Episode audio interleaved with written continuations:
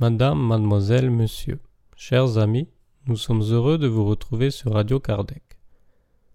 Les émissions de Radio Kardec recommencent avec une nouveauté que nous allons inaugurer dans cette première partie de l'émission. Nous continuerons cette émission avec le chapitre 11 de Nos Solars, cette psychographie de Chico Xavier avec l'esprit André Louis, qui nous fera découvrir les nouvelles du plan. Nous écouterons ensuite Daniel Denis, lors du symposium de Végimont, nous parler d'une expérience vécue avec son épouse pour comprendre nos émotions face à la maladie. Nous continuerons la partie philosophique avec le thème À la rencontre de soi-même, caractéristique d'une personne spiritualisée et heureuse. Puis, nous retrouverons Michel et Fatima lors d'une interview. Enfin, nous donnerons la parole à Jean-Pierre pour la partie qui concerne l'étude de l'enseignement spirit. Nous vous informons qu'il reste encore quelques places pour le congrès de médecine et spiritualité qui se déroulera à Toulouse les 12 et 13 novembre 2016 à l'hôtel Mercure.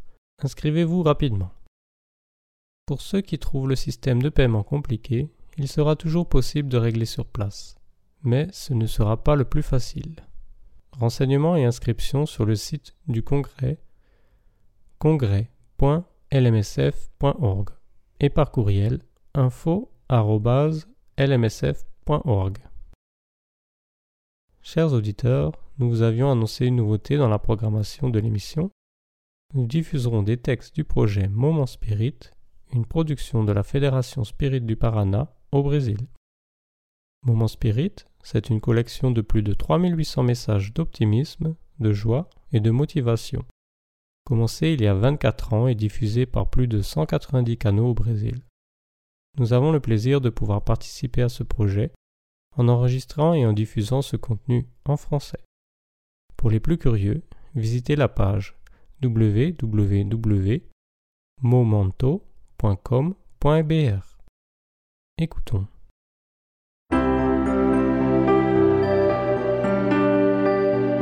Et maintenant à l'antenne, Moment Spirit, le programme qui amène le spiritisme dans votre demeure.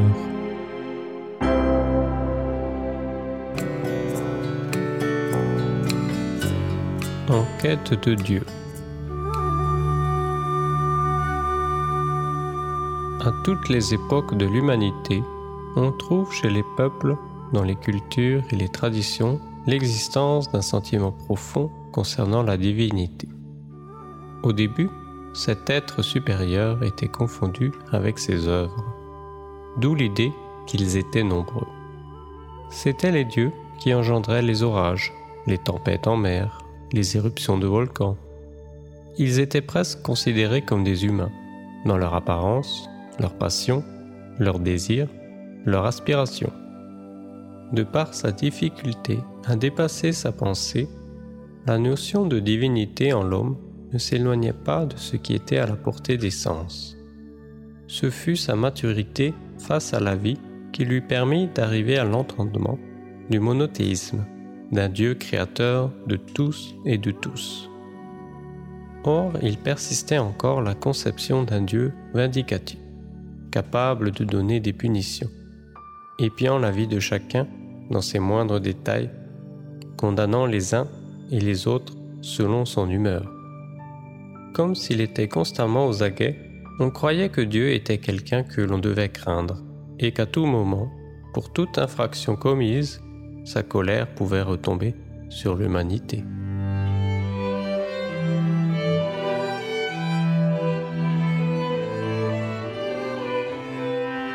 Mais Jésus est arrivé. Il est venu des terres de Galilée en chantant la grandeur des œuvres de Dieu et en l'appelant Père. Comme un frère aîné qui enseigne la leçon aux plus petits, il la dépeint comme un Père miséricordieux et bon qui pourvoit à tous les besoins de ses enfants. À partir de son message, l'homme a cessé de craindre Dieu. Il s'est mis à se tourner vers lui comme vers un Père toujours prêt à l'aider et à soutenir ceux qu'il a créés et qu'il protège par amour. Et c'est ce Jésus qui nous convoque à faire notre part, à assumer notre responsabilité devant le monde à ne pas nous accommoder en restant improductifs. Il nous met en garde afin de ne pas tomber dans l'illusion d'un Dieu faisant des miracles infantiles et qui agirait favorablement en cédant à la moindre affabilité ou à des offrandes. Mais il calme aussi notre cœur en nous disant de ne pas nous soucier du lendemain, car à chaque jour qui passe suffit sa peine. À partir de là, nous avons commencé à concevoir la grandeur de Dieu et sa providence. Et même quand nous nous imaginons que quelque chose nous fait défaut, ce manque apparent n'est qu'une occasion de croissance offerte par la providence divine. C'est ainsi que chacun, en fonction de ses valeurs et de ses besoins intimes, peut appréhender Dieu sous les angles les plus divers. Or, avant le Galiléen, nul n'a chanté avec autant de clarté les gloires du royaume des cieux, les ressources de la providence divine et son indicible bonté. Tout comme personne après lui n'est parvenu à vivre dans une telle pureté les enseignements du Père.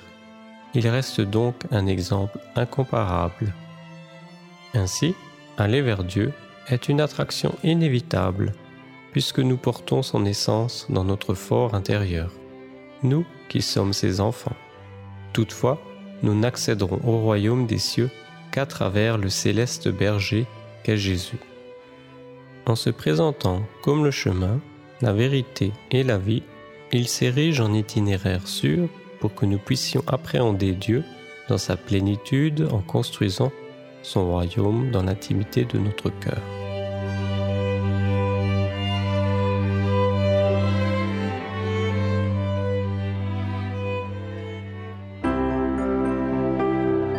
Ainsi se termine un autre épisode de Moment Spirit offert par livraria mundo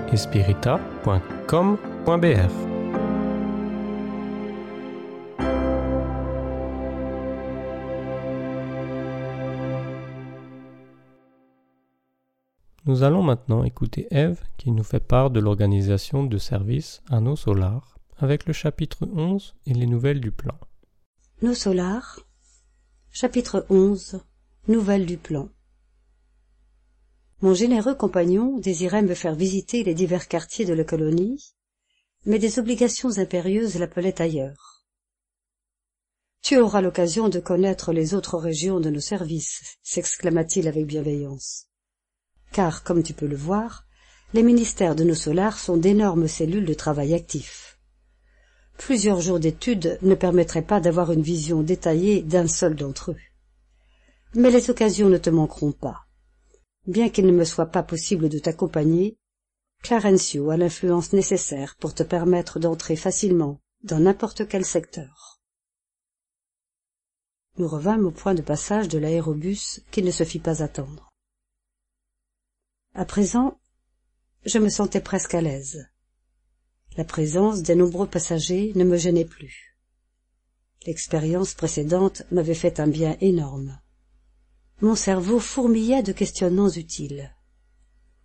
Décidé à leur trouver une réponse, je profitais de ces quelques instants pour profiter de mon compagnon pendant que cela était encore possible.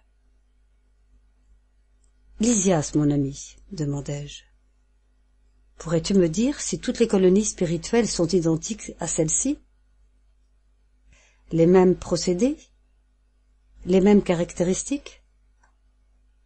D'aucune manière. Si dans les sphères matérielles chaque région et chaque établissement révèlent des traits particuliers, imagine la multiplicité des conditions en nos plans.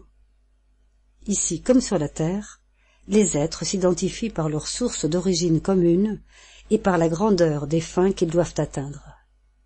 Mais il est important de considérer que chaque colonie, comme chaque entité, se trouve à des degrés différents dans la grande ascension. Toutes les expériences de groupe se diversifient entre elles et nos solars constituent une expérience collective de cette nature. Selon nos archives, bien souvent ceux qui nous ont précédés puisèrent leur inspiration dans les travaux de travailleurs dévoués d'autres sphères. En compensation, d'autres groupements font appel à notre concours pour d'autres colonies en formation. Toutefois, chaque organisation présente des particularités essentielles. Observant que la pause se faisait plus longue, je demandai. L'intéressante idée de la formation des ministères est-elle partie de cela? Oui, les missionnaires de la création de nos solars visitèrent les services d'Alvorada Nova. Petite note. Aube nouvelle. Une des colonies spirituelles des plus importantes de notre voisinage, et ils y trouvèrent la division en départements. Ils adoptèrent le procédé, mais substituèrent le mot ministère au mot département, à l'exception des services régénérateurs qui parvinrent à s'élever à ce statut grâce au gouverneur actuel. Ainsi procédèrent-ils, considérant que l'organisation en ministère est plus expressive comme définition de spiritualité.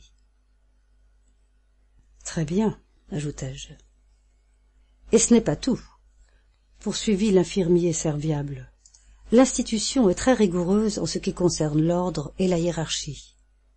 Ici, aucune place d'importance n'est concédée à titre de faveur. Seules quatre entités réussirent à entrer au ministère de l'Union divine avec une responsabilité définie au cours des dix dernières années. En général, nous tous, après un long stage de travail et d'apprentissage, nous retournons nous incarner pour procéder à des activités de perfectionnement. Comme j'écoutais ces informations avec curiosité, Lysias continua.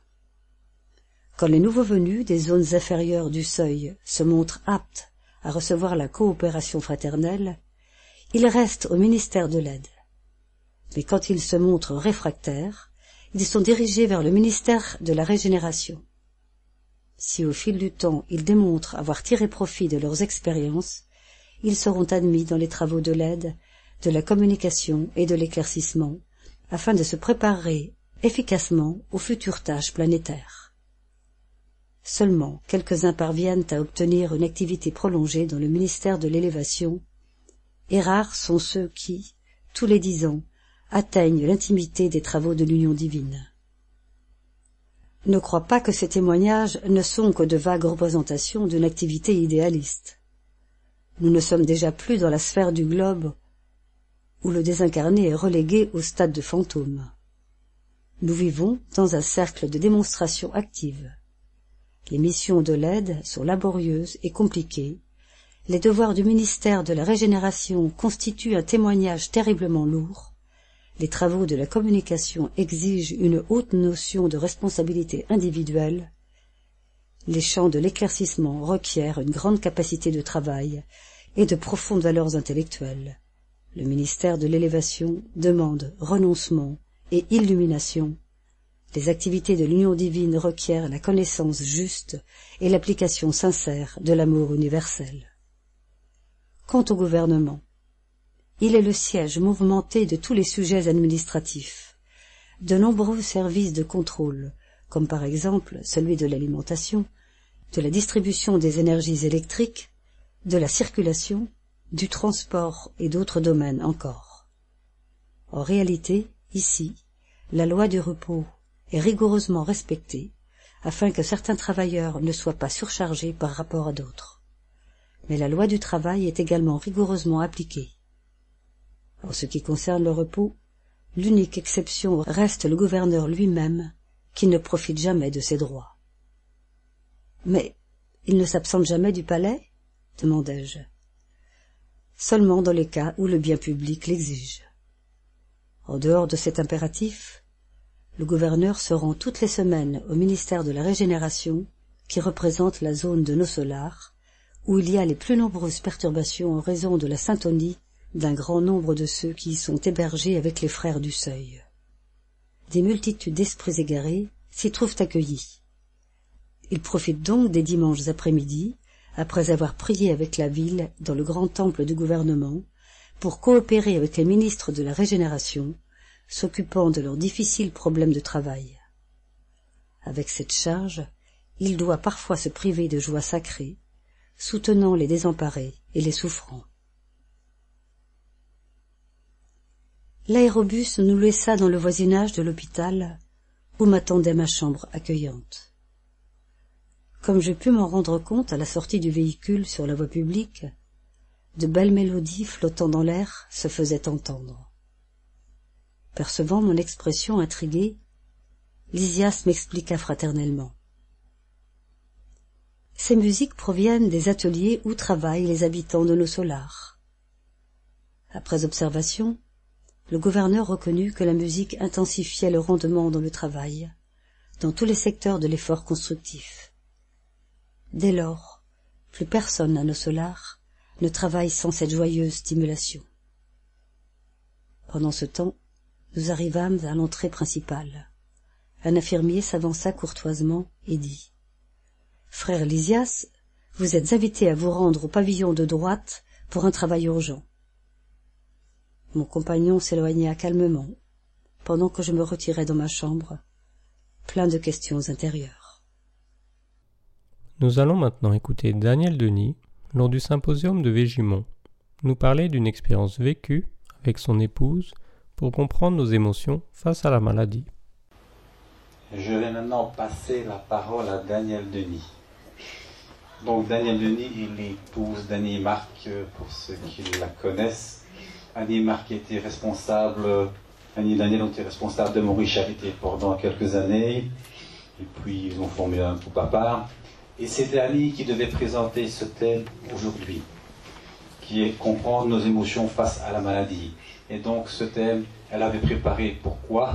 Parce que ben, elle était atteinte par la maladie, elle voulait faire part de tout, tout un processus qu'elle a vécu lors de cette maladie. Malheureusement, les circonstances ont fait qu'elle est partie avant de pouvoir le présenter aujourd'hui. Et donc Daniel m'a demandé, je voudrais bien présenter ce que Annie a déjà préparé. Donc, Daniel va présenter ce thème. Il n'est pas terminé, il aurait peut-être dû être plus long, mais Daniel n'a voulu ajouter ni retirer rien de ce que Annie avait écrit et vous présenter ce qu'elle aurait présenté, tout en sachant que la suite lui appartient.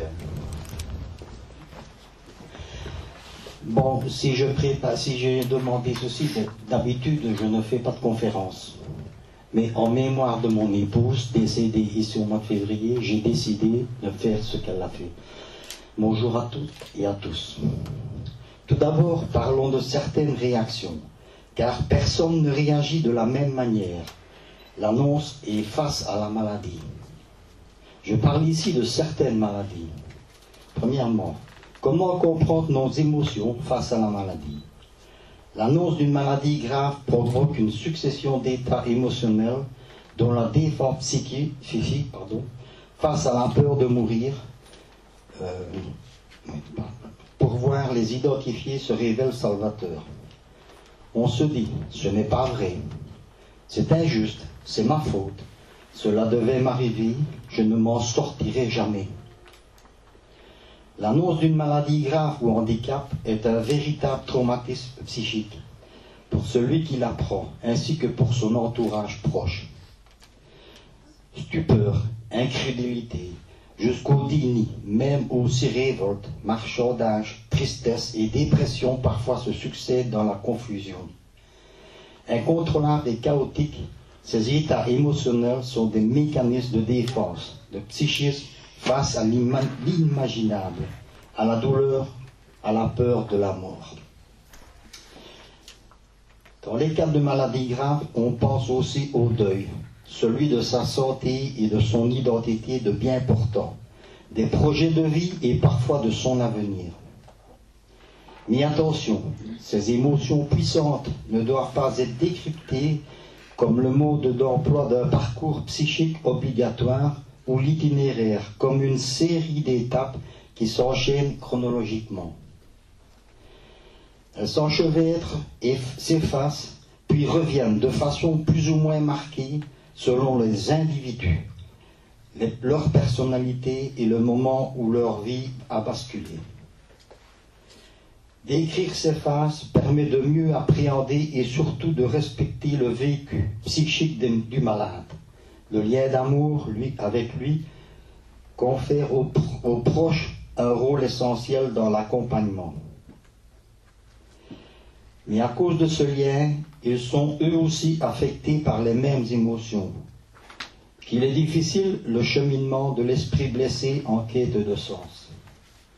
Euh, deuxièmement, la désorientation. Elle survient dans les instants qui suivent l'annonce.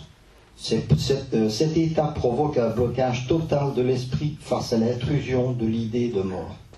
Il en état de choc, il se déconnecte.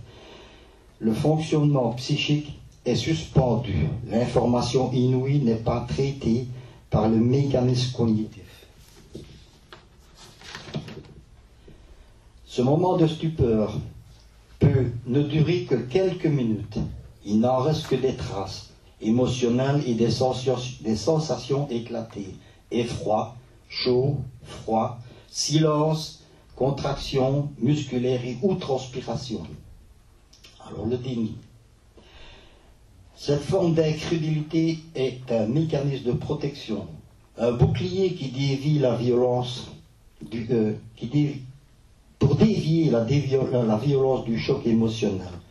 Il fonctionne par clivage. Une partie de l'esprit sait, mais l'autre refuse de regarder la réalité en face. Contrairement à la stupeur, il témoigne que l'esprit travaille à digérer, euh, à digérer la nouvelle. Il peut s'agir d'un déni de fond, direct. Ce n'est pas vrai, ce n'est pas possible, ils se sont trompés. Ou d'une dénégation indirecte. Le, le, malade déplace son anxiété sur ses proches. Comment vais-je le dire aux enfants? Ils vont avoir si peur. Moi ça va, mais mon mari, si vous voyez comment il, en souffre. Ou sur son travail, les conséquences financières. À cet instant, pour le malade, il s'agit de ne pas penser à sa maladie.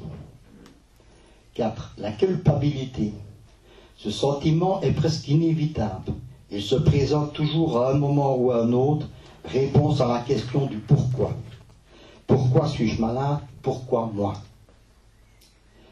La recherche d'une cause, d'une logique s'impose à tous les malades dans leur tentative de donner du sens à ce qui leur arrive. Pour pouvoir dire la maladie, il faut réussir à se la raconter, donc trouver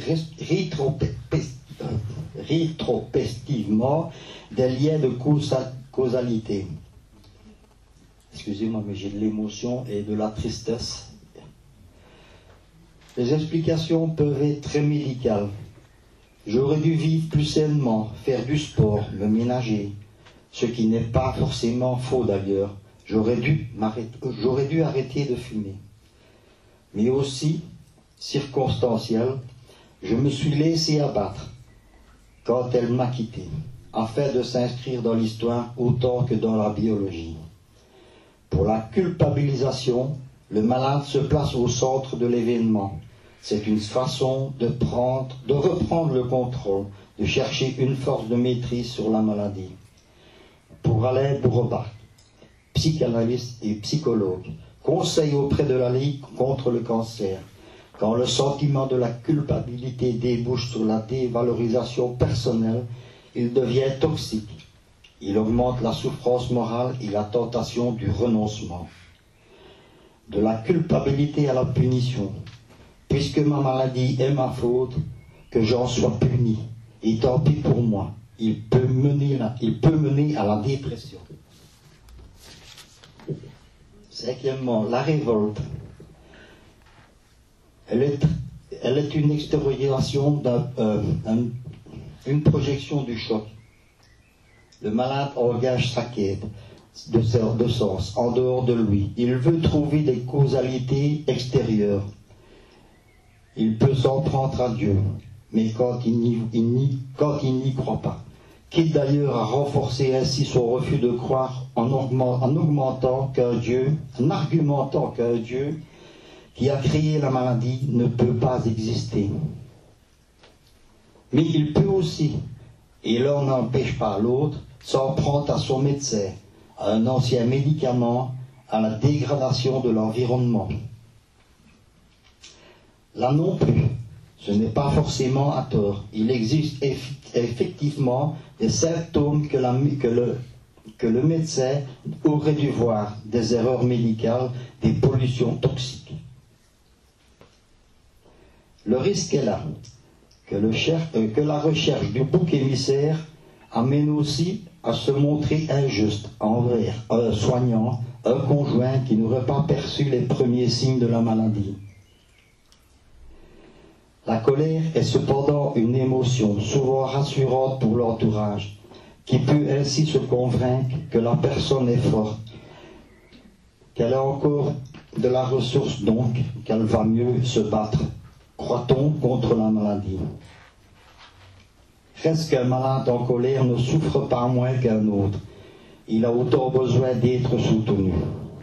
Nous arrivons au combat. C'est une tentative de maîtrise par l'action. Recherche sur Internet, multiplication des consultations et des avis de médecins. Le malade veut tout connaître et tout comprendre de ce qui lui arrive. L'activité canalise l'angoisse, un savoir scientifique est opposé à l'irrationalité de la maladie, avec ses hauts et ses bas. Elle est une forme de sublimation, tout comme le fait de chercher une réponse dans la spiritualité, notamment la foi religieuse. Les réponses que se trouvent les malades n'appartiennent qu'à eux et n'ont pas à être discutés par des tiers. Mais là aussi, il ne faut pas croire qu'elle leur épargne toute angoisse. Septièmement, le marchandage. Il consiste à, discuter avec la maladie, à la négocier avec soi-même, comme avec les médecins. C'est une façon de faire avec la peur, la douleur physique et morale, ainsi qu'avec les traitements dans tout ce qu'ils peuvent avoir de pénible. Le marchandage permet de nourrir l'espoir et de calmer un peu le tumulte émotionnel. C'est aussi une tentative de réintroduire du sens et de la maîtrise dans le véhicule de la maladie. Mais la stabilité ainsi acquise reste fragile, menacée par les rechutes, les poussées douloureuses.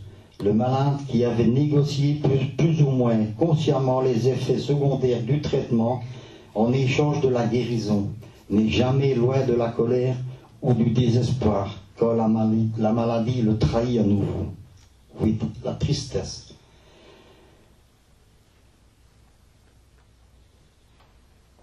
Elle est une compagne habituelle, mais c'est une forme d'acceptation qui peut également s'assortir de désespoir. Je vais y passer, je n'y arriverai pas quand elle bascule dans un fatalisme, une passivité qui amène le, malade à s'immerger, à se, à se fondre dans la maladie, il y a lieu de créer la dépression. C'est là que l'entourage proche et les médecins doivent être le plus attentifs possible. Le malade dépressif ne doit pas être laissé à cette pathologie supplémentaire. Groupe de parole, thérapie, antidépresseur s'il le faut. Le malade doit être pris en charge. À noter que la dépression due à une maladie grave a ceci de particulier que le malade se convainc qu'il ne pourra plus guérir puisqu'il a perdu le moral. C'est d'ailleurs une des maladresses les plus communes que dire à une personne malade Bats-toi, garde le moral et tu guériras. Cela, revient à la culpabiliser encore plus, en lui attribuant à nouveau, une, à nouveau une responsabilité dans son état. Or, cette phrase toute faite n'est pas seulement cruelle, elle peut être aussi fausse. Alors, il y a quelques adresses, des adresses pour s'entraider. Les associations de, patients, toutes maladies confondues, sont environ 14 000 et ils s'en créent tous les jours. Elles sont recensées sur Internet. La lutte contre le cancer a suscité un foisonnement d'organismes spécifiques depuis les groupes de parole, de maladies et de, et de leurs familles jusqu'à prise en charge psychologique spécifique. Nous venons ici. Que nous dit Chico Xavier, le célèbre médium brésilien La maladie. Aie toujours confiance, ne perds pas foi. Parmi les ombres du monde, même, tes pieds sont en, même si tes pieds sont en sort, sous la douleur des pas, va toujours de l'avant. Érige le drapeau céleste au-dessus de toi-même. Pour vous qui travaillez dur, tous les jours sans rien avoir en retour, exposez-vous, restez dans le bien et attendez avec patience. Tout passe et tout se renouvelle sur terre, mais les choses qui viennent du ciel perdureront. Parmi tous les malheureux, les plus démunis, tous ceux qui ont perdu la confiance en Dieu et en eux-mêmes, parce que le plus grand malheur, c'est de subir la privation de la foi et de continuer sa vie avec ce vide intérieur. Élève aujourd'hui ton regard et marche, lutte, serre, apprends et avance. Brille-t-elle l'aurore au-delà de la nuit? Aujourd'hui, il est possible que la tempête atteigne ton cœur et que la tourmente t'empêche d'atteindre ton idéal te, faisant organiser euh, agoniser sous le poids de toutes les afflictions. N'oublie jamais toutefois que demain sera un autre nouveau jour. La maladie, d'après Léon Denis, après la mort. La pensée utilisée comme une force magnétique pourrait réparer bien des désordres, atténuer bien des maux, en procédant par des volitions continues, en projetant résolument et fréquemment notre volonté vers les êtres malheureux, les malades, les pervers, les égarés. Nous pourrions consoler, convaincre, soulager, guérir. Par cet exercice, on obtiendrait non seulement des résultats inespérés pour l'amélioration de l'espèce, mais on donnerait à la pensée une, acuité une force de pénétration incalculable.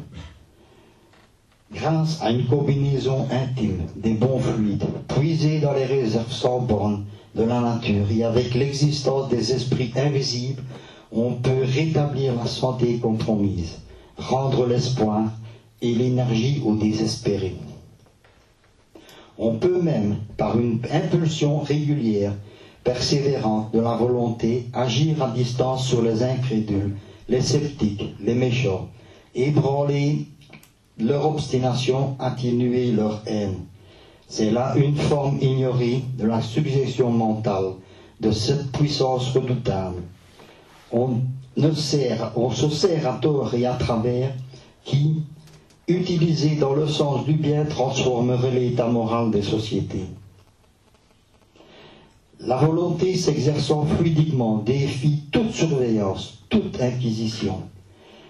Elle opère dans l'ombre et le silence, franchit tous les obstacles, pénètre dans tous les milieux. Mais pour lui faire produire tous ces effets, il faut une, une action énergétique de puissance élan, une patience que rien ne lasse. Ainsi que la goutte d'eau creuse lentement la pierre, la plus dure, une pensée incessante et généreuse finit par s'insurger dans l'esprit le plus réfractaire. Si la volonté isolée peut beaucoup pour le bien général, que ne pourrait-on espérer d'une association de pensées élevées, d'un groupement de toutes les volontés libres? La force intellectuelle aujourd'hui, divergente, se stérilise et s'annule réciproquement. De là, viennent le trouble et l'incohérence des idées modernes, mais dès que l'esprit humain, reconnaissant sa puissance, groupera les volontés, et par, en en faisceau donc pour les faire converger vers le bien, le beau, le vrai, ce jour-là, l'humanité s'avancera hardivement vers les sommets éternels de la face du monde, sera renouvelée. Maintenant, revenons à ce qui peut nous aider. En tant que spirit, nous avons recours à la prière.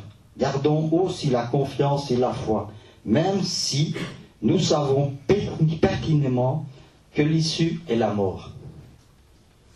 Ce qui n'est pas toujours le cas, heureusement. Gardons confiance et foi. les voies de Dieu sont impénétrables. Être bien entouré par les proches, mais aussi par d'autres personnes qui ne demandent qu'à vous aider par amitié. Nous avons la chance d'avoir des centres spirites qui nous aideront par la, par la chaîne et des prières jusqu'au bout. Ils prendront de vos nouvelles et vous soutiendront quoi qu'il arrive. Et ici j'ajoute, je remercie tous les centres qui ont eu des prières et des pensées pour le, lors de la maladie et de la désincarnation de mon épouse. Merci.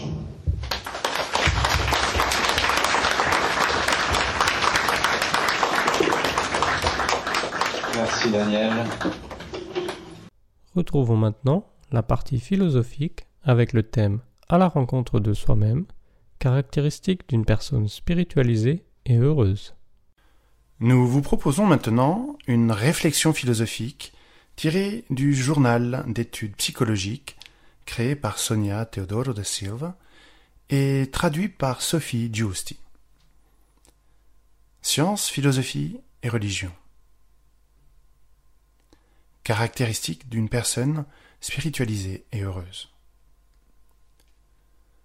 L'être humain recherche naturellement le bonheur.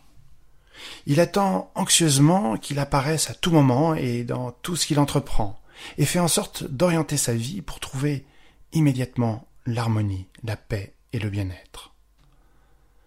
Quand il est plus mûr, il comprend mieux que tout cela ne peut être obtenu qu'en acceptant les sacrifices et les renoncements et en éliminant l'orgueil et l'égoïsme qu'il a hérité de son parcours d'esprit immortel. D'un autre côté, la spiritualisation est une acquisition plus élaborée, qui exige d'investir dans des expériences transcendantes liées à tout ce qui touche à la dimension de l'esprit. Il existe néanmoins des indices qui nous aident à reconnaître les personnes déjà parvenues à la situation de personnes spiritualisées et heureuses, et qui servent de modèle pour notre propre recherche. Ces personnes n'ont pas toujours un engagement formel envers la religion. Ce ne sont pas les religieux ou les disciples de telle ou telle secte. Dans la plupart des cas, ce sont des personnes communes qui savent voir la vie avec un regard spirituel mûr, et avec la joie simple de celui qui est en paix avec le monde. Une personne spiritualisée et heureuse attire à elle ceux qui recherchent la sympathie et le désir sincère d'un contact affectif. Ces pratiques professionnelles engendrent la prospérité en faisant croître ceux qui la côtoient sans créer de dépendance qui emprisonne. Sa vie n'est pas réglée sur des pratiques rigides d'immolation ou d'interdiction qui annulent les besoins fondamentaux du corps, ni par la négation du travail formel. Elle cherche à maintenir des relations d'amour, à donner la priorité et à vivre la liberté responsable. C'est une personne centrée, autodéterminée, conséquente et qui s'identifie à des valeurs éthiques supérieures. Elle comprend la vie selon le paradigme de l'esprit mortel, sans tenter de catéchiser ou de convaincre pour augmenter le nombre des disciples ignorants. Elle a conquis la conscience de son monde intérieur, de ses processus inconscients, et du besoin de se transformer elle-même, sans moralisme, répression puérile. Elle respecte la religiosité d'autrui en plaidant pour des pratiques spirituelles libératrices des consciences et qui encouragent le contact avec le divin dans chaque être humain. C'est une personne qui aime et propage l'amour dans tout ce qu'elle fait. Adenauer Novaes psychologue, clinicien. Fuite psychologique. Déchiffre-moi ou je te dévore, proposait le sphinx à Oedipe. grâce à sa réflexion affûtée, le fils de Jocaste est parvenu à trouver la réponse de l'énigme qu'on lui proposait pour continuer vers la prochaine étape sans être dévoré. Mais il allait devoir faire face à d'autres défis sur son parcours. Le fameux passage du mythe d'Oedipe est une belle illustration des défis de l'existence. Ces grandes énigmes qui surgissent de notre inconscient ou qui viennent de l'extérieur, telles des provocations qui n'ont d'autre but que de donner une impulsion à nos possibilités latentes. Mais ce qui doit être affronté d'une manière positive sur notre parcours est souvent vu comme un manque de chance ou même comme une entrave au bonheur auquel nous aspirons et qui nous pousse vers la fuite psychologique. Il suffit d'observer les chiffres alarmants de la consommation d'alcool ou de stupéfiants dans la société moderne. Des suicides directs et indirects, ainsi que des compulsions et troubles variés, pour constater dans les symptômes et les substituts d'une âme malade les graves conséquences des fuites psychologiques. On en voit tant d'autres qui refusent d'étudier plus en profondeur les valeurs de l'âme en menant une vie dépourvue de sentiments nobles. Ce sont pourtant les personnes malades qui deviennent même des idoles d'une société malade, sans s'apercevoir qu'elles sont sujettes à une pathologie dénommée normose, que nous a si bien présenté Pierre Veil. Il est normal que nous appréhendions certaines situations ou défis, et que nous cherchions des mécanismes pour nous conforter face aux circonstances difficiles.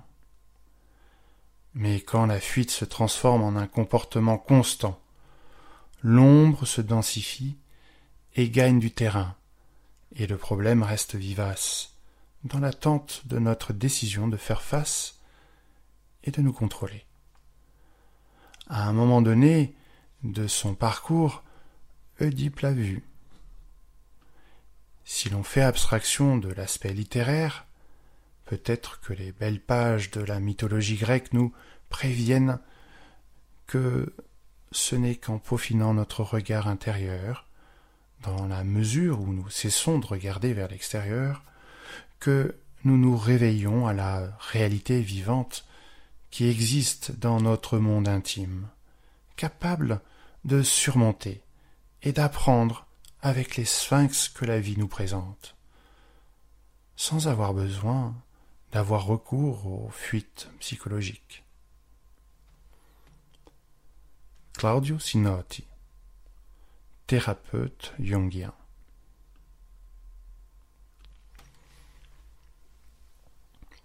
Ressentiment. On trouve la signification du mot ressentiment dans sa propre construction. Re-sentiment.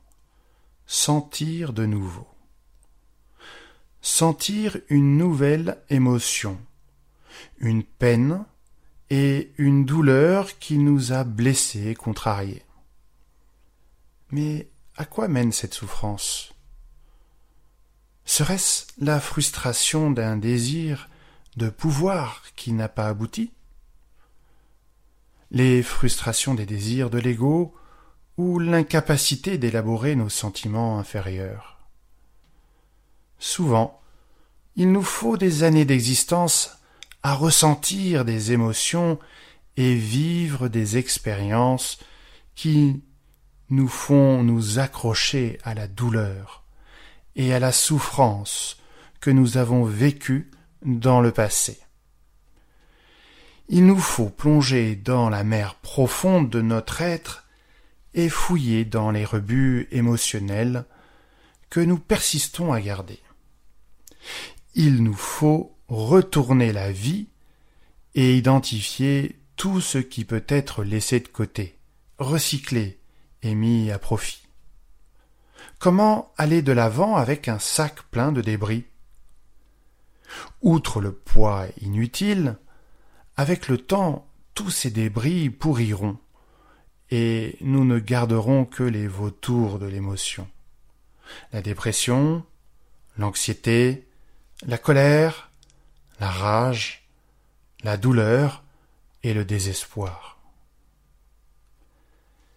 Et c'est dans ce tas de gravats que nous jetons souvent ce qu'il y a de meilleur en nous, les talents que nous n'avons pas exploités, les opportunités dont nous n'avons pas profité parce que nous avons eu peur, les conversations que nous n'avons pas finies, le bonheur que nous n'avons pas vécu.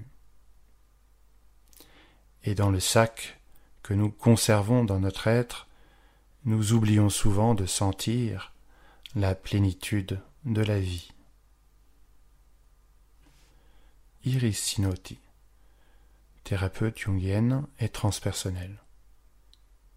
Retrouvons Michel lors d'une interview avec Fatima lors du symposium de Végimont cet été. Nous nous excusons pour les bruits extérieurs dus à l'enregistrement en plein air. Euh, bonjour Fatima, nous sommes aujourd'hui euh, au symposium qui a eu euh, qui s'est réuni à Végimont en Belgique à l'occasion des 170 ans de la naissance de notre frère Léon Denis. Et j'en profite pour faire avec toi un petit bilan sur d'abord ton expérience en tant que spirit, ton parcours, les difficultés que tu as rencontrées ainsi que les satisfactions que tu as pu en tirer pour que les auditeurs de Radio Kardec puissent comprendre ce que peut être la vie d'une spirit aujourd'hui et qui a rencontré le spiritisme il y a quand même quelques dizaines d'années. Oui, euh, donc j'ai rencontré le spiritisme, euh, j'avais 23 ans, et euh, ça s'est fait d'une manière assez rapide. il y avait déjà quelques années, euh, je, je, ressentais des sensations, euh, j'avais des rêves prémonitoires euh, et j'avais surtout envie d'aider, d'aider les gens. J'avais Il est peut-être bon de préciser que tu es d'une culture musulmane au départ. Oui, alors c'est vrai que ma culture musulmane a beaucoup joué parce que l'amour de Dieu que j'avais quand j'ai rencontré le spiritisme et qui s'est amplifié après, vient du fait que j'ai été élevée dans la religion musulmane et que j'avais un père euh, magnifique euh, qui était illettré mais qui euh, d'emblée, tout petit déjà, lorsqu'on était enfant, nous a inculqué cet amour de Dieu. Et il nous réunissait, nous étions douze enfants, il nous réunissait pour ben, nous apprendre à prier et il nous disait sans cesse que lorsque nous aurions des soucis plus tard, lorsque nous serions malheureux, tristes, nous aurions besoin d'aide, il suffisait simplement de lever ses yeux au ciel et d'appeler Dieu. Et que Dieu nous aiderait. Et donc j'ai grandi avec cette euh, certitude que Dieu existait et que Dieu pouvait intervenir si on lui demandait avec amour. Donc cet amour de Dieu, lorsque j'ai découvert le spiritisme d'une manière euh, assez particulière, c'est que euh, vers l'âge de 22 ans, j'avais des envies d'écrire. Et en fait, euh, je ne savais pas exactement ce que c'était, mais j'écrivais des poèmes. Et enfant, j'aimais écrire. Et enfant, j'aimais faire des rédactions. Et euh, à l'école, les, professeurs étaient étonnés parce que j'écrivais des choses qui n'étaient pas de l'ordre de mon âge, avec toujours cette idée de d'aider son prochain et, de compassion et de charité. Et donc, j'écrivais des poèmes et je me disais, mais c'est bizarre parce que euh, bah, ces poèmes, c'était écrit en deux minutes. Et je sentais bien qu'il y avait une influence euh, sur ma main. Et euh, j'ai commencé donc à regarder des émissions de télévision qui parlaient du paranormal. C'est ainsi que j'ai vu une émission sur Alan Kardec, mais j'étais très étonnée de voir que il y avait énormément de gens qui allaient sur la tombe d'Alan Kardec et que euh, Alan Kardec faisait des miracles. Alors je ne comprenais pas trop, j'ai lu, j'ai cherché. Euh, et puis un jour, euh, je suis tombée sur une annonce du journal local disant qu'il y avait une réunion spirit à tel endroit à Tours. Et donc j'y suis allée. Et à partir de ce moment-là, ça a été la révélation en fait. La rencontre. La rencontre, mais la révélation aussi de ce monde euh, qui était là, que je ne soupçonnais pas. Pour moi, je croyais en Dieu. Mais l'islam parlait du paradis et de l'enfer. C'est tout. Mais en dehors de ça, ce qui m'intéressait, c'était de savoir, mais comment ça se passe là-haut Et grâce au spiritisme, donc à la découverte du spiritisme, en lisant le livre des esprits, j'avais des réponses en fait que j'avais toujours cherchées et que personne n'avait su euh, me donner. Hmm. Donc voilà comment je suis arrivée euh, donc euh, au spiritisme. Le centre spirit dans lequel j'étais allée était un centre qui mettait l'étude en avant. Et d'emblée, on m'a demandé d'étudier le livre des esprits si je le voulais, et ensuite de venir aux permanences poser des questions. Et en fait, je suis allée à une permanence une fois, et je suis allée à la prochaine réunion qui était un mois après, et du coup, il y a eu une médiumnité qui s'est mise en place tout de suite, puisque Roger m'a demandé d'aller à la table, et à ce moment-là, j'étais Ok. incorporée par un esprit. D'accord, quand tu parles de Roger, il s'agit de Roger Pérez, euh, qui venait à Tours et qui était euh, issu du centre euh, de Casablanca, au Maroc. Oui, et il avait été initié donc par des frères spirites qui avaient connu la sœur Mariam Nouz, qui était un médium exceptionnel et qui avait euh, donné cette direction morale euh, d'étude euh, du spiritisme. Donc euh, voilà comment petit à petit la médiumnité s'est développée. Donc de nombreuses années euh, se sont passées, puisqu'aujourd'hui j'ai 60 ans et j'ai commencé à 25 ans. Je m'aperçois en fait que grâce au spiritisme, j'ai pu affronter toutes les difficultés qui ont été très nombreuses dans ma vie et très douloureuses, et que c'est toujours cette force. Euh, On peut appeler ça la foi. la foi, mais une foi raisonnée, Oui. une foi différente de la foi euh, qu'ont mes sœurs et frères, puisque je suis la seule spirite dans une famille de douze, Oui. et que ben, on ne me regarde pas toujours d'un bon œil parce qu'on pense que j'appartiens à une secte. Mais euh, le spiritisme n'est pas une secte et euh, depuis tant d'années, je vis euh, une vie normale, équilibrée.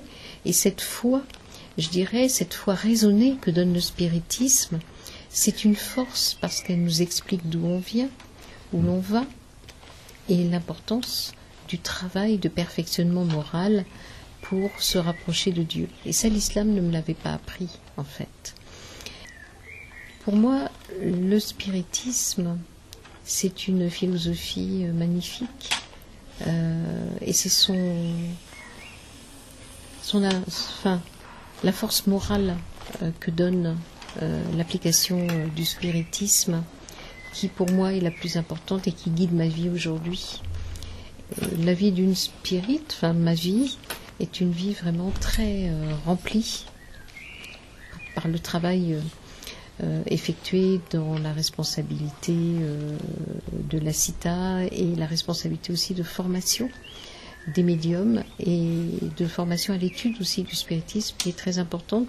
Mais je que le spiritisme m'a apporté l'harmonie, m'a apporté la compréhension de la miséricorde divine, euh, qu'il n'y avait pas d'injustice, euh, qu'il n'y avait pas d'effet sans cause et que l'homme, l'être humain, a une liberté extraordinaire que lui a concédé Dieu et notamment le libre arbitre et la responsabilité.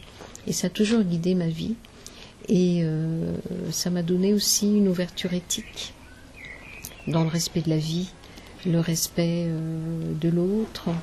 Ça m'a amené à travailler, à prendre conscience de mes imperfections et à travailler sur la diminution de certains défauts. Mais c'est un travail quotidien. Le spiritisme est une école de la vie pour moi et c'est chaque jour que j'essaie d'avancer, mais en ayant cette certitude que la lumière de Dieu est, est là.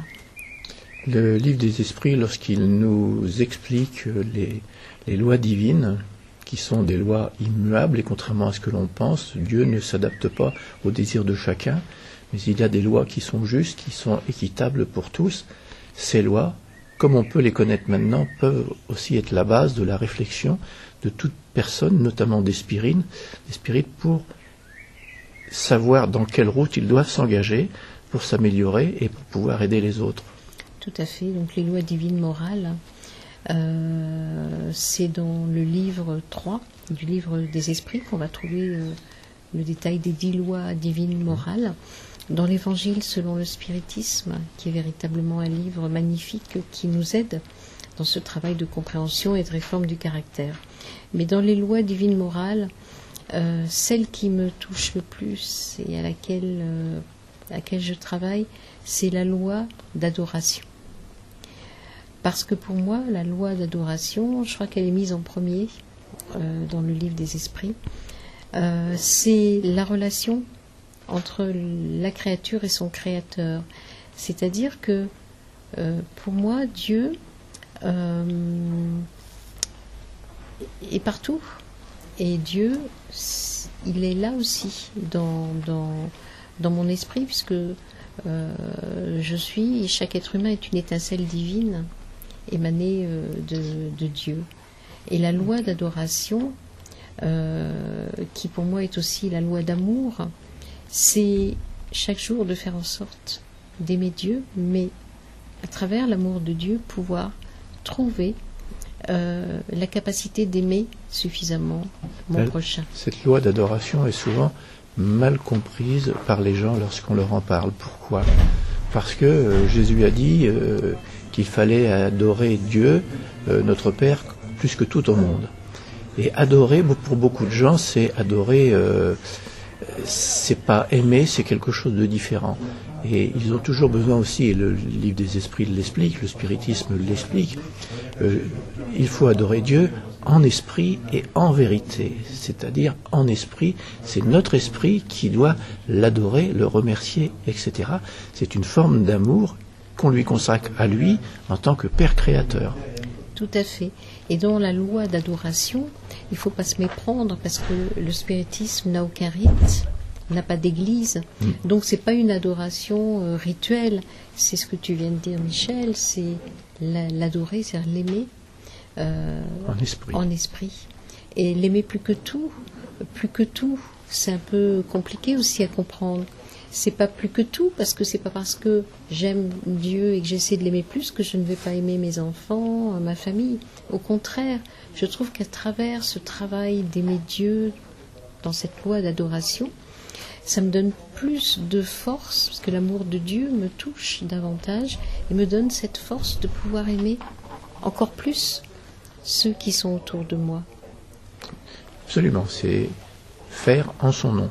C'est ça, tout à fait. Et ça, c'est consolant et c'est motivant pour l'esprit, pour sa réforme intérieure. Tout à sa fait. réforme personnelle. C'est une forme de carburant pour la réforme intérieure. C'est quand on ressent cet amour pour Dieu et qu'on a cet élan pour Dieu, on a une vigueur et une force qui nous permet euh, de transcender et de franchir les montagnes en fait. D'affronter la vie, comme tu le disais, avec une force qui permet d'avoir confiance en l'avenir et de se dire que les difficultés ne sont pas injustes, elles sont ou justifiées par notre passé ou nécessaires à notre progrès. Voilà, donc une autre loi, c'est la loi de cause à effet, qui euh, est euh, la démonstration de la justice et de la miséricorde de Dieu. Absolument. C'est que là où les gens voient sur une seule, une seule incarnation une injustice de la part de Dieu qui autorise les guerres, la méchanceté des hommes, etc., comme si c'était lui qui était coupable, alors qu'en fait, la réincarnation telle que lui l'a créée est une forme de justice parfaite, puisque on, revit le mal que nous avons fait à d'autres en d'autres temps. Alors, j'aimerais pouvoir ajouter à ça, Michel, un exemple très très concret, c'est qu'en fait, même si euh, cette loi de cause à effet euh, provoque des souffrances, ces souffrances sont toujours en intensité inférieure à ce que l'on aurait dû euh, avoir comme souffrance pour réparer. En fait, la, la justice divine, elle est toujours accompagnée de la miséricorde divine. En fait, on se plaint de nos épreuves et de nos souffrances, mais elles ne sont jamais euh, au-dessus de, nos possibilités euh, de les supporter, parce que Dieu, dans sa miséricorde, nous permet de réparer, mais dans des conditions beaucoup moins difficiles que celles qu'on aurait dû avoir. Ce qui est normal. C'est pour ça que suivant l'évolution que nous allons avoir, les souffrances euh, physiques seront souvent beaucoup plus sensibles pour les personnes qui sont attachées à la matière, tandis que ceux qui ont déjà une évolution, les souffrances les plus importantes seront des souffrances morales pour eux. Tout à fait, parce qu'il y aura une autre manière de concevoir la douleur, la souffrance et de la transcender. Absolument. Et l'aide qu'on demande à Dieu par la prière, elle nous est toujours donnée, d'une manière ou d'une autre. Alors, pas forcément comme nous on le voudrait, mais il y a toujours une réponse. Nous ne sommes jamais seuls. Jamais. Donc on a toujours quelqu'un qui veille sur nous et qui nous aide dans notre réflexion. Tout à fait, dont notre ange gardien, notre guide spirituel ou ange gardien des religions. Dieu, dans sa miséricorde infinie, nous a euh, donné un esprit supérieur qui est là euh, pour veiller euh, à ce que notre chemin se passe du mieux possible, mais en même temps en nous laissant notre libre arbitre. Chose importante qu'il faut apprendre à connaître, c'est que nous sommes responsables de nos actes parce que Dieu nous laisse libres. C'est la qualité de l'homme arrivé à un stade d'évolution où il devient responsable des actes qu'il peut avoir et des, paroles, tout comme des pensées qu'il a vis-à-vis du monde spirituel. La responsabilité est tout autre que chez l'animal qui se trouve borné uniquement à une vie nécessaire. Tout à fait, tout à fait. Et ce libre arbitre, le spiritisme nous permet de le comprendre d'une manière euh, extraordinaire. C'est ce qui justifie la loi de causalité. Nous avons eu notre libre arbitre. Si nous avons mal fait les choses, si nous avons contrarié les lois divines, il est normal que nous réparions euh, ce que nous avons, mal fait. Tout à fait. Et grâce aux réincarnations, aux multiples existences que Dieu nous permet euh, de vivre, Dieu, euh, par ce libre arbitre, ne nous contraint jamais. C'est-à-dire que chacun nous avançons à notre rythme et nous progressons puisque la loi euh, d'amour nous permet de progresser pour nous rapprocher de Dieu. Et le spiritisme permet de comprendre tout ça. Et ça donne un sens extraordinaire à la vie, puisque nous sommes responsables. Il n'y a pas de fatalité, il n'y a pas d'injustice. Nous sommes maîtres de notre destinée. Nous sommes ce que nous nous sommes faits. C'est ça. Et nous pourrons être, si nous le voulons, ce que nous désirons devenir en termes de perfection. D'accord. Suivant quelques exemples que nous connaissons bien et qui nous entraînent vers le haut. Exactement. Et d'où l'exemple de Jésus par exemple. Qui est euh, vraiment un modèle. Le guide et le modèle. Le guide et le modèle de l'humanité. Bien sûr. Fatima, je te remercie de tout ce que tu nous as appris sur ta vision du spiritisme et ton expérience. Et puis je pense que nous aurons l'occasion sur d'autres sujets qui sont en cours avec euh, euh la CITA de pouvoir revenir sur le fonctionnement du centre euh, et de ses perspectives. Et j'espère que nous pourrons parler du projet des maisons de la dignité je pense, dans les temps qui viennent. Merci Michel. De rien. Au revoir. Au revoir. Le trait d'union francophone. Le bulletin du mouvement Spirit francophone vous informe sur les activités proposées en francophonie, comme le congrès de médecine et spiritualité à Toulouse, et aussi dans le monde avec le Conseil Spirit international, comme pour le congrès mondial Spirit à Lisbonne au Portugal en 2016.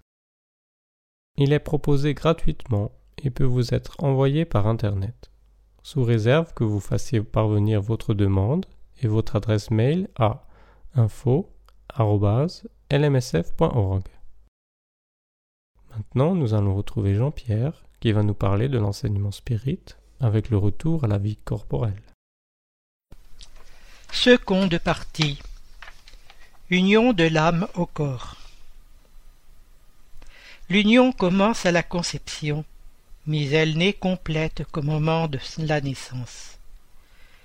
Du moment de la conception, l'esprit désigné pour habiter tel corps y tient par un lien fluidique qui va se resserrant de plus en plus jusqu'à l'instant où l'enfant voit le jour. Ce lien se resserre de plus en plus à mesure que le corps se développe. Dès ce moment, l'esprit est saisi d'un trouble qui va sans cesse croissant. Aux approches de la naissance, le trouble est complet. L'esprit perd la conscience de lui-même et ne recouvre ses idées que graduellement à partir du moment où l'enfant respire. C'est alors que l'union est complète et définitive. L'union est définitive, en ce sens qu'un autre esprit ne pourrait remplacer celui qui est désigné pour ce corps. Mais comme les liens qui l'y tiennent sont très faibles, ils sont facilement rompus, et ils peuvent l'être par la volonté de l'esprit qui recule devant l'épreuve qu'il a choisie. Mais alors l'enfant ne vit pas. La perturbation qui accompagne l'esprit l'avertit que le moment est venu de prendre une nouvelle existence. Ce trouble va croissant jusqu'à la naissance. Dans cet intervalle, son état est à peu près celui d'un esprit incarné pendant le sommeil du corps.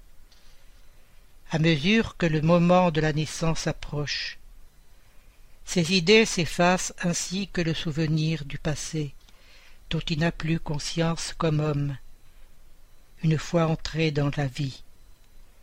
Mais ce souvenir lui revient peu à peu à la mémoire dans son état d'esprit.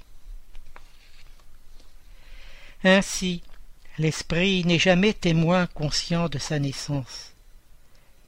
Au moment où l'esprit, l'enfant respire, l'esprit commence à recouvrer ses facultés, qui se développent à mesure que se forment et se consolident les organes qui doivent servir à la manifestation. Mais en même temps que l'esprit recouvre la conscience de lui-même, il perd le souvenir de son passé, sans perdre les facultés, les qualités et les aptitudes acquises antérieurement, aptitudes qui étaient momentanément restées à l'état latent, et qui, en reprenant leurs activités, vont l'aider à faire plus ou mieux qu'il n'a fait précédemment. Il renaît ce qu'il s'est fait par son travail antérieur. C'est pour lui un nouveau point de départ, un nouvel échelon à gravir. Le lien fluidique qui prend l'esprit au corps et le père-esprit qui, comme nous le savons, est semi-matériel, c'est-à-dire tenant de la matière par son origine et de la spiritualité par sa nature éthérée. Comme toute matière, elle est puisée dans le fluide cosmique universel, qui subit, en cette circonstance, une modification spéciale. Le fluide périsprital est donc le trait d'union entre l'esprit et la matière. Durant son union avec le corps, c'est le véhicule de sa pensée pour transmettre le mouvement aux différentes parties de l'organisme qui agissent sous l'impulsion de sa volonté et pour répercuter dans l'esprit les sensations produites par les agents extérieurs. Il a pour fil conducteur les nerfs, comme dans le télégraphe, le fluide électrique a pour conducteur le fil métallique. Ainsi, lorsque l'esprit doit s'incarner dans un corps humain en voie de formation, un lien fluidique qui n'est autre qu'une expansion de son père-esprit, le rattache au germe vers lequel il se trouve attiré par une force irrésistible dès le moment de la conception. À mesure que le germe se développe, le lien se resserre. Sous l'influence du principe vital matériel du germe, le Père-Esprit, qui possède certaines propriétés de la matière, s'unit, molécule à molécule, avec le corps qui se forme. D'où l'on peut dire que l'esprit par l'intermédiaire de son Père Esprit, prend en quelque sorte racine dans ce germe, comme une plante dans la terre. Quand le germe est entièrement développé, l'union est complète, et alors il naît à la vie extérieure. les informations précieuses sur la réincarnation de Segismundo et de celle de Mancini, rapportées par l'esprit d'André-Louise respectivement dans les chapitres treize et quatorze du livre Missionnaire de la Lumière, et à partir du chapitre seize de Et la vie continue, sont des sources de connaissances sur ce sujet. En résumé, André-Louise nous informe comme suit. Petit a. Les processus de réincarnation sont subordonnés à l'évolution de l'esprit qui se réincarne. Il y a des compagnons de grande élévation qui, à leur retour à la sphère plus dense dans un apostolat de service et d'illumination, sont pratiquement dispensés de notre concours. D'autres de nos frères, malgré tout, provenant des zones inférieures, ont besoin d'une coopération beaucoup plus complexe que celle exercée dans le cas de Segismondo. La réincarnation de Segismondo obéit à des lignes directrices plus communes. Elle traduit l'expression symbolique de la majorité des faits de cette nature. Étant donné que notre ami appartient à la classe moyenne des esprits qui habitent la surface, ni hautement bon, ni consciemment mauvais. Petit b. Le processus de réduire, de miniaturiser et de restreindre le périsprit, qui se produit sur le plan spirituel, est un stade préparatoire à la nouvelle réincarnation. Le travail de réduction du périsprit, exécuté par des esprits constructeurs, est basé sur les processus de magnétisation et de mentalisation. L'esprit soumis à ces processus développe une pâleur caractéristique dans son périsprit, ainsi qu'une diminution significative de sa lucidité mentale. En même temps, l'esprit en train de se réincarner est induit à mentaliser la forme préinfantile et le retour dans l'utérus maternel, et ainsi à se rappeler l'organisation fœtale imaginant la nécessité de redevenir un enfant. Cette phase n'est ni courte ni simple, et la réduction nécessaire demande un effort de tous les collaborateurs. Petit c. Un collaborateur spirituel est désigné pour accompagner la réincarnation de l'esprit jusqu'à ce qu'il atteigne l'âge sept ans après la réincarnation, occasion à laquelle le processus de la réincarnation sera consolidé. Après cette phase, sa tâche d'ami et d'orienteur s'allégera, vu qu'il suivra notre frère de manière plus distante.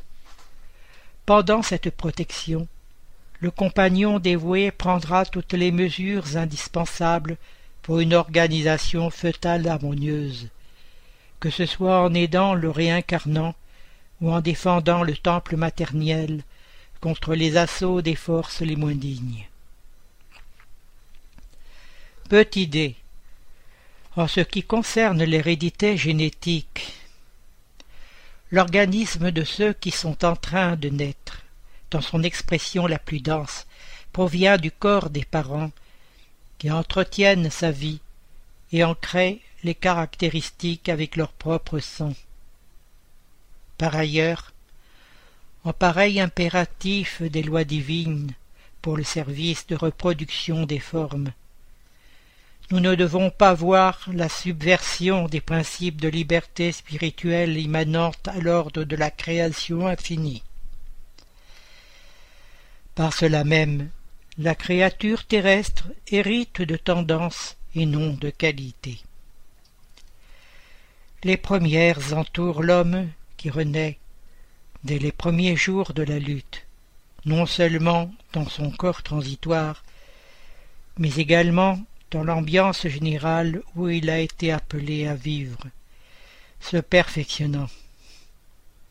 Les secondes résultent du labeur individuel de l'âme incarnée en matière de défense, d'éducation et de perfectionnement de soi, dans des cercles bénis de l'expérience. En ce qui concerne l'influence génétique dans le corps de Segismondo, le bienfaiteur Alexandre donne les explications suivantes à André-Louise. La future forme physique de notre ami Segismondo dépendra des chromosomes paternels et maternels. Cependant, ajoutez à ce facteur primordial l'influence des modèles mentaux de Raquel, la génitrice de Segismondo. L'action de l'intéressé lui-même, le concours des esprits constructeurs qui agiront comme fonctionnaires de la nature divine, invisible au regard terrestre, l'aide affectueuse des entités amies qui rendent visite constamment réincarnant, dans les mois de la formation du nouveau corps. Et vous pourrez vous faire une idée de ce que devient le temple physique qu'il possédera. Premièrement, le processus de la conception ou fécondation. Dans les milliers de renaissances sur la Terre, les principes embryogéniques fonctionnent automatiquement chaque jour. La loi de cause à effet s'exécute sans nécessiter une surveillance de notre part. Pendant la réincarnation, le magnétisme des parents suffit, allié au fort désir de celui qui retourne dans le champ des formes physiques. De façon générale, la majorité des âmes qui réincarnent satisfont à la fin inquiétante du recommencement. Des millions de destins se restructurent ainsi, à l'image de la reconstitution d'une grande forêt. Les semences croissent, stimulées par le magnétisme du sol. L'existence corporelle germe à nouveau, stimulée par le magnétisme de la chair. Dans ce sens, l'utérus fonctionne comme un vase animique à haut pouvoir magnétique, ou un moule vivant destiné à fondre ou à refondre les formes sous le souffle créateur de la bonté divine qui, de toutes parts, nous offre des ressources pour notre développement vers le savoir et vers l'amour. Ce vase attire l'âme aspirante à renaître et qui lui est sympathique en lui reproduisant un corps dense, dans le temps et dans l'espace, à l'image de la terre qui avale la semence permettre sa nouvelle germination, selon les principes qu'il contient. La maternité est un service spirituel sacré, dans lequel l'âme reste pendant des siècles, perfectionnant les qualités du sentiment. Rappelons que pour répondre à certaines impositions de la programmation de la réincarnation, le processus de fécondation peut être conduit par des guides spirituels hautement qualifiés. Dans le cas de la réincarnation de Segismondo, nous sommes informés que le guide Alexandre du fait qu'il était le missionnaire le plus élevé du groupe de coopération de soutien, dirigeait les graves services de la liaison primordiale, c'est-à-dire conception. Selon ce que je pus conclure, explique André-Louise, il pouvait voir les dispositions chromosomiques de tous les principes masculins en mouvement, après avoir observé attentivement le futur ovule maternel, présidente au travail préalable de détermination du sexe du corps à organiser. Après avoir accompagné, profondément absorbé dans le service, la marche des minuscules compétiteurs qui constituaient la substance fécondatrice, il identifia le plus apte, fixant sur lui son potentiel magnétique me laissant penser qu'il l'aidait à se débarrasser de ses compagnons pour qu'il soit le premier à pénétrer dans la petite poche maternelle. L'élément sur lequel il se concentrait gagna une nouvelle énergie par rapport aux autres et avança rapidement en direction de la cible. La cellule féminine qui, en face du microscopique projectile spermatique, ressemblait à un petit monde arrondi constitué de sucre, d'amidon et de protéines, attendant l'éclair vitalisant, souffrit un déchirement de sa cuticule, telle une petite embarcation torpillée, et se durcit de manière à fermer ses pores extrêmement délicats, afin d'empêcher l'intromission de n'importe quel autre des compétiteurs qui avaient perdu la première position dans la grande épreuve. Toujours sous l'influx lumino-magnétique d'Alexandre, l'élément victorieux poursuivit sa marche. Après avoir traversé la périphérie de l'ovule, mettant un peu plus de quatre minutes pour atteindre son centre. Les deux forces, masculines et féminines, en formaient une seule à présent, se convertissant sous mes yeux en un ténu point de lumière. Mon orienteur absolument plongé dans son travail toucha la petite forme de la main se maintenant en service de la division de la chromatine, conservant l'attitude du chirurgien sûr de lui dans la technique opératoire. Ensuite, Alexandre ajusta la forme réduite de Segismondo, qui s'interpénétrait avec l'organisme périsprital de Raquel, sur le microscopique globe de lumière imprégné de vie et je pus observer que cette vie latente commençait à se mouvoir. Deuxièmement, la gestation. La vie intra-utérine est celle de la plante qui végète. L'enfant vit de la vie animale. L'homme possède en lui la vie animale et la vie végétale qu'il complète à la naissance par la vie spirituelle. L'organisme maternel fournira tout l'aliment pour l'organisation basique de l'appareil physique, pendant que la forme réduite de l'esprit qui se réincarne, comme un vigoureux modèle, agira tel un aimant dans de la limaille de fer, donnant une forme consistante à sa future manifestation sur la scène terrestre. Revenons à l'exemple de la réincarnation de Segismondo.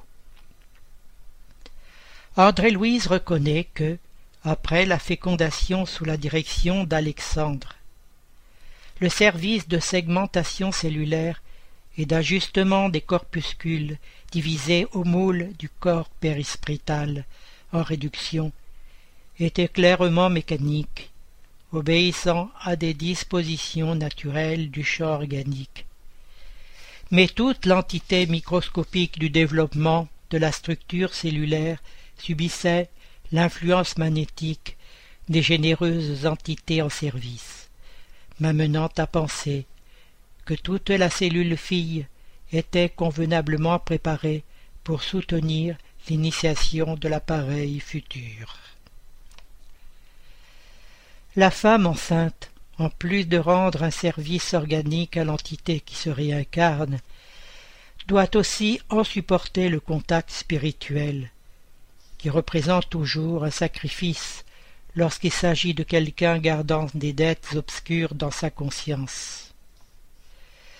L'organisme féminin, pendant la gestation, subit une véritable greffe mentale les pensées de l'être accueilli en son sein l'enveloppent totalement, déterminant ainsi des altérations significatives dans sa structure biologique. Si l'enfant est très évolué et possède des qualités morales, il peut aider sa mère en lui prodiguant des émotions sublimées, et en convertissant la maternité usuellement douloureuse en une saison d'espérance et de joies intraduisibles. La chaîne d'échange entre mère et enfant ne se limite pas à l'alimentation matérielle. Elle s'étend aux échanges constants de sensations diverses. Les esprits de l'un et de l'autre se juxtaposent en quelque sorte et se maintiennent en pleine communion jusqu'à ce que la nature complète son travail au moment voulu. C'est de cette association que proviennent les signes de naissance. Certains états intimes de la femme atteignent en quelque sorte le principe fœtal et le marquent pour toute son existence. Le travail de la maternité ressemble donc à un délicat processus de modelage qui demande ainsi beaucoup de soins et d'harmonie pour en assurer la perfection. Souvent, on constate une sensibilité exagérée de la femme qui tombe enceinte. La transformation du système nerveux dans ces circonstances est indiscutable. L'explication en est très claire. La gestante est une créature hypnotisée à long terme. Son champ psychique est envahi par les impressions et les vibrations de l'esprit qui occupe ses ressources pour sa réincorporation sur terre. Lorsque le futur enfant n'est pas suffisamment équilibré devant la loi, ce qui est presque toujours le cas, l'esprit maternel peut présenter des déséquilibres étranges, car, comme pour un médium, elle transmettra des opinions et des sensations de l'entité qui l'étreint. Merci Jean-Pierre. Chers auditeurs, l'émission se termine. Nous demandons au Centre Spirit francophone de bien vouloir nous faire parvenir les informations que nous pouvons relayer. Activités, dates, conférences, etc. Par mail à l'adresse radio.lmsf.org. C'est avec plaisir que nous en informerons les auditeurs. Vous pouvez aussi aller sur les différents sites du mouvement Spirit francophone et y trouver des informations et renseignements grâce aux liens qui existent sur le site www.lmsf.org. Chers auditeurs, nous sommes heureux d'avoir passé quelques instants ensemble et nous vous disons à bientôt sur Radio Kardec.